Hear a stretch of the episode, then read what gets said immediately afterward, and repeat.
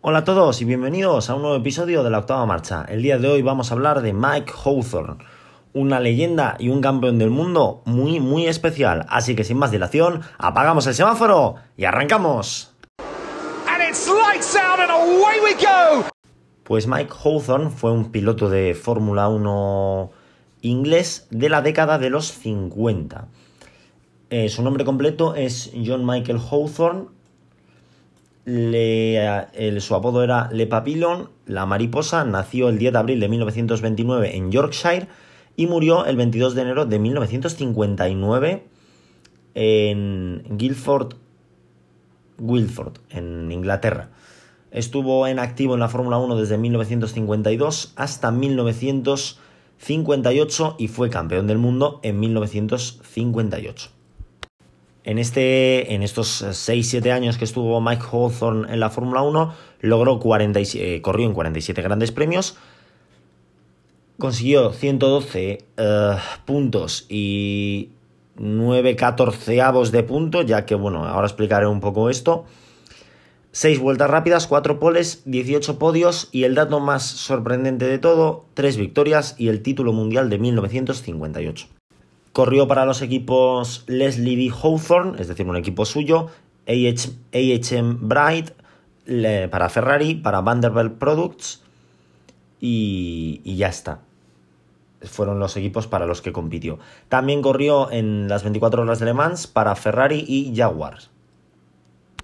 Mike Hawthorne debutó en 1952 en la Fórmula 1 en el Gran Premio de Bélgica con la escudería Leslie D. Hawthorne, eh, entiendo que es la de su padre, eh, fue cuarto, corrió para AHM Bright en Francia, donde abandonó, consiguió su primer podio en la Fórmula 1 en el Gran Premio de Gran Bretaña, donde fue tercero de ese mismo año de 1952 y fue cuarto en Holanda, se retiró en España y acabó el Campeonato del Mundo sexto con 10 puntos. El sistema de puntuación era muy diferente al de ahora, ¿vale? En el año 1953 fichó por la escudería Ferrari, quedó cuarto en el Gran Premio de Argentina, cuarto en el Gran Premio de Holanda, sexto en el Gran Premio de Bélgica, ganó su primera carrera en el Gran Premio de Francia, quedó quinto en Gran Bretaña, tercero en Alemania y Suiza y cuarto en España. Fue cuarto en el Campeonato del Mundo con 19 puntos, si hubiésemos sumado todos los puntos, ya que eh, ahora explico un poquito lo de los puntos, eh, obtendría un total de 27 hubiese tenido 27 puntos si contasen todos los resultados. En aquella época, puntualizo esto, eh, solo contaban una serie de resultados, pues no sé si eran los 4 o 5 mejores o los 6 mejores resultados de todas las carreras. Entonces los peores resultados se desechaban y por eso se pierden puntos. En el año 1954 siguió con la escudería Ferrari, eh, fue descalificado en el Gran Premio de Argentina, Tuvo un cuarto puesto compartido en el Gran Premio de Bélgica. Eh, ¿Por qué cuarto puesto compartido? Porque quedó cuarto, pero seguramente eh, él abandonaría y utilizaría el coche de su compañero de equipo. Esto en, esta, en aquella época era muy habitual y por eso compartido. se retiró en el Gran Premio de Holanda, quedó segundo en Gran Bretaña, volvió a quedar segundo compartido en el Gran Premio de Alemania, se retiró en Suiza Quedó segundo en Italia y ganó el Gran Premio de España. Ese año quedó tercero en el Campeonato del Mundo con 24 puntos y los 9 catorceavos. La cosa está rara de, de los puntos compartidos. Pues con esos puntos, con 24 puntos. Tercero en el Campeonato del Mundo. Año 1955 Corrió para Vanderbilt Products, los grandes premios de Mónaco y Bélgica, se retiró en ambos y corrió con Ferrari en los grandes premios de Holanda, Gran Bretaña e Italia. Acabó vigésimo sexto con cero puntos, no logró puntuar, su mejor resultado fue sexto en Gran Bretaña, quedó séptimo en Holanda y décimo en Italia, en aquella época no puntuaban esos, em, puestos y no sumó puntos. En el año 1956 corrió con Owen Racing Organization en el Gran Premio de Argentina, donde quedó tercero, no tomó la salida en los grandes premios de Mónaco y Bélgica, y también corrió con ellos en el Gran Premio de Gran Bretaña, donde eh, se retiró. Eh, y con Vanderbilt Products nuevamente en el Gran Premio de Francia, donde quedó décimo compartido, acabó el Mundial décimo segundo con cuatro puntos. En el año 1957 volvió a la escudería Ferrari, eh, comenzó con dos abandonos en los grandes premios de Argentina y Mónaco, cuarto en el Gran Premio de Francia, tercero en el Gran Premio de Gran Bretaña, segundo en el Gran Premio de Alemania y sexto en el Gran Premio de Italia. Acabó cuarto el Campeonato del Mundo con 43 puntos. Y el año 1958 fue su año.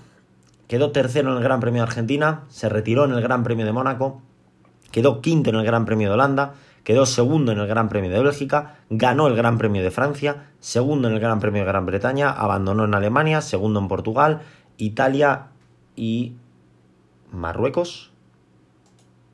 Eh, dadme un segundo. Correcto, Marruecos. Que pone Mar, entendido que era Marruecos. Eh, segundo también en Marruecos. Ganó el Campeonato del Mundo con 42 puntos, contando todos sus resultados, habría obtenido 49. Corrió durante varios años también en las 24 horas de Le Mans. En el año 1953 lo hizo con Ferrari, con Giuseppe Farina eh, como copiloto. En la clase S5.0 eh, dio un total de 12 vueltas y acabó desclasificado. En el año 1954 no lo corrió, sí lo hizo en el, en 1955 con Jaguars, con Ivor Bueb de mm, copiloto en, el mismo, en la misma clase, S5.0, y acabó ganando las 24 horas de Le Mans, tanto la general como la, la S5.0, ¿no? la clase. En el año 1956 volvió a correr con, Jaguar, con Ivor Webb como copiloto en la misma clase, hizo sexto en la general y tercero en su clase. En, los años 57 y 58 corrió con Ferrari nuevamente, en el 57 lo hizo con Luigi Musso en la clase S5.0 y no abandonó, eh, Musso era el copiloto, y en el 58 Peter Collins era su copiloto en la clase S3.0 y tampoco eh, terminó la carrera. Y esta, esta, fue la trayectoria de Mike Hawthorne. Eh, lamentablemente falleció en 1959 en un accidente de tráfico. Em, ¿Por qué pongo en el título que es un campeón peculiar? Para empezar, es campeón del mundo, eh, lo consiguió en 1958, como ya he dicho, con la escudería Ferrari. Era el segundo campeón de Ferrari tras. Tras eh, Alberto Ascari y fue el primer campeón británico. Estoy leyendo aquí que tras ganar el campeonato, eh, Hawthorne se hizo, más bien Rosberg se hizo un Hawthorne, ¿vale? Es decir, Hawthorne ganó y dijo que se retiraba. También es cierto que, mm, que era muy fácil morir en, aquella época. de hecho, eh, Peter Collins y Luigi Musso habían fallecido en accidentes de, coche debido a que no había seguridad en los circuitos en aquella época eh, a mitad de la temporada. Él, media, entre comillas, irónicamente, falleció en un accidente de coche en, con su coche de calle pero bueno, volviendo al tema, que me he desviado un poquito, en... porque digo que es un campeón peculiar. Como digo, fue el primer campeón británico, el segundo campeón con la escudería Ferrari. Eh, ganó su título y en su palmarés solo cuenta con tres victorias. Vale, tú ves esto, dices, vale, Mike Hawthorne, campeón del mundo, 1958. Vale, tres victorias en su palmarés. Ok, pues habrá ganado las tres victorias ese año. Pues no, Consiguió, como ya he dicho, una en el año 1953, otra en el año 1954 y otra en el año 1958. No tiene ningún sentido. Eh, es cierto que el año de su campeonato logró 5 segundos puestos y un tercero, que eso pues le ayudó evidentemente muchísimo. Solo se retiró en los grandes premios de Alemania y Mónaco. Eh, bueno, y en el de la Indy 500, que en aquella época contaba como carrera para el campeonato, pero la mayoría de pilotos ni siquiera corrían. A mí me impactó mucho mm, ver que Hawthorne solo había ganado una carrera en, el año de su mundial. Es otra hazaña que, mm, si no me equivoco, Keke Rosberg lograría casi 30 años después. Pero lo que me sorprende, por ejemplo, Keke Rosberg, eh, no lo tengo aquí buscado porque no tenía intención de hablar de Keke Rosberg hoy, pero lo voy a hacer. Keke Rosberg sí que eh, logró alguna victoria más, logró un total de 5 victorias, que no son muchas. Es cierto que el año de su campeonato, en 1982, tan solo ganó una carrera, pero logró más victorias que, que Hawthorne. Hawthorne fue, si no me equivoco, el primer piloto en ganar un mundial en... con tan solo una victoria. Lo voy a comprobar, ¿vale? Y os, y os digo ahora. Pues efectivamente Mike Hawthorne eh, se convirtió en el primer piloto en la historia en ganar un campeonato del mundo ganando tan solo una carrera en, el año de que logró el campeonato. Yo descubrí de este piloto, em, aparte de saber su existencia, de decir, vale, Mike Hawthorne ha existido, descubrí de, que había hecho esto de, de lo de las tres victorias y me pareció súper, súper peculiar eh, cuando estaba haciendo un Excel con un sistema de puntos actualizado, que lo voy a cambiar, ya os comenté en el, si no me equivoco, en el anterior episodio que iba mm, que iba hacer un Excel de, con el sistema de puntos y hecho de cierta manera, que ahora, ya que me sobra tiempo, pues voy a aprovechar y lo voy a, explicar. Y bueno, pues una vez, eh, bueno, os cuento un poquito cómo yo también he estado haciendo pues, el sistema de puntos moderno con, todos las, con todas las temporadas. Y también ponía las victorias. Y una vez pasaban 10 años de, de, que un piloto había logrado su última victoria, pues lo eliminó, o su último punto, su último podio, lo eliminaba del Excel para no sobresaturarme yo con los datos. Y cuando descubrí, o sea, Mike Hawthorne ganó el mundial, ¿vale? Con el sistema de puntos eh, actual, hubiese ganado también el campeonato del mundo. Y cuando fui a quitarle de la lista en 1968, pues descubrí que solo tenía tres victorias. Dije, pero Hawthorne no había ganado un mundial. Me metí a comprobarlo y efectivamente Mike Hawthorne ganó el mundial con, con esa victoria en el Gran Premio de Francia y las dos victorias logradas en Francia y en España, pero años atrás. Y me sorprendió mucho y me pareció súper peculiar, porque solo Max Verstappen, por ejemplo, este año pues ha logrado 10 victorias. Tampoco tiene una cantidad de podios increíble, también es cierto que en aquella época pues el campeonato que más carreras eh, tuvo fue el de 1958 con 11. Eh, este año hemos tenido literalmente el doble de carreras. 2023, 22, perdón, va a tener 23 carreras. Eh, cuatro poles y seis vueltas rápidas. O sea, tiene unos números que para la época no están mal, ¿vale? Hay que reconocer que no están mal, teniendo en cuenta que eh, apenas había carreras. Pero lo que más me sorprendió, sorprendió en su momento fue lo de las tres victorias y que había ganado un mundial y que todo, o sea, porque ni siquiera em, consiguió dos victorias, nunca consiguió dos victorias en, en un mismo año, ¿no? Eso fue lo que, lo que más me sorprendió de todos de todo y por eso os lo he querido presentar un poco, Mike Hawthorne, porque a mí me, llamó mucho la atención ver que, que, no había ganado, que solo había ganado una carrera al año de que ganó el Campeonato del Mundo, que solo contaba con tres victorias en su palmarés y, y además, como os he dicho, pues ha sido el primer piloto, fue el primer piloto, perdón, en ganar el Mundial con tan solo una victoria en, en la temporada.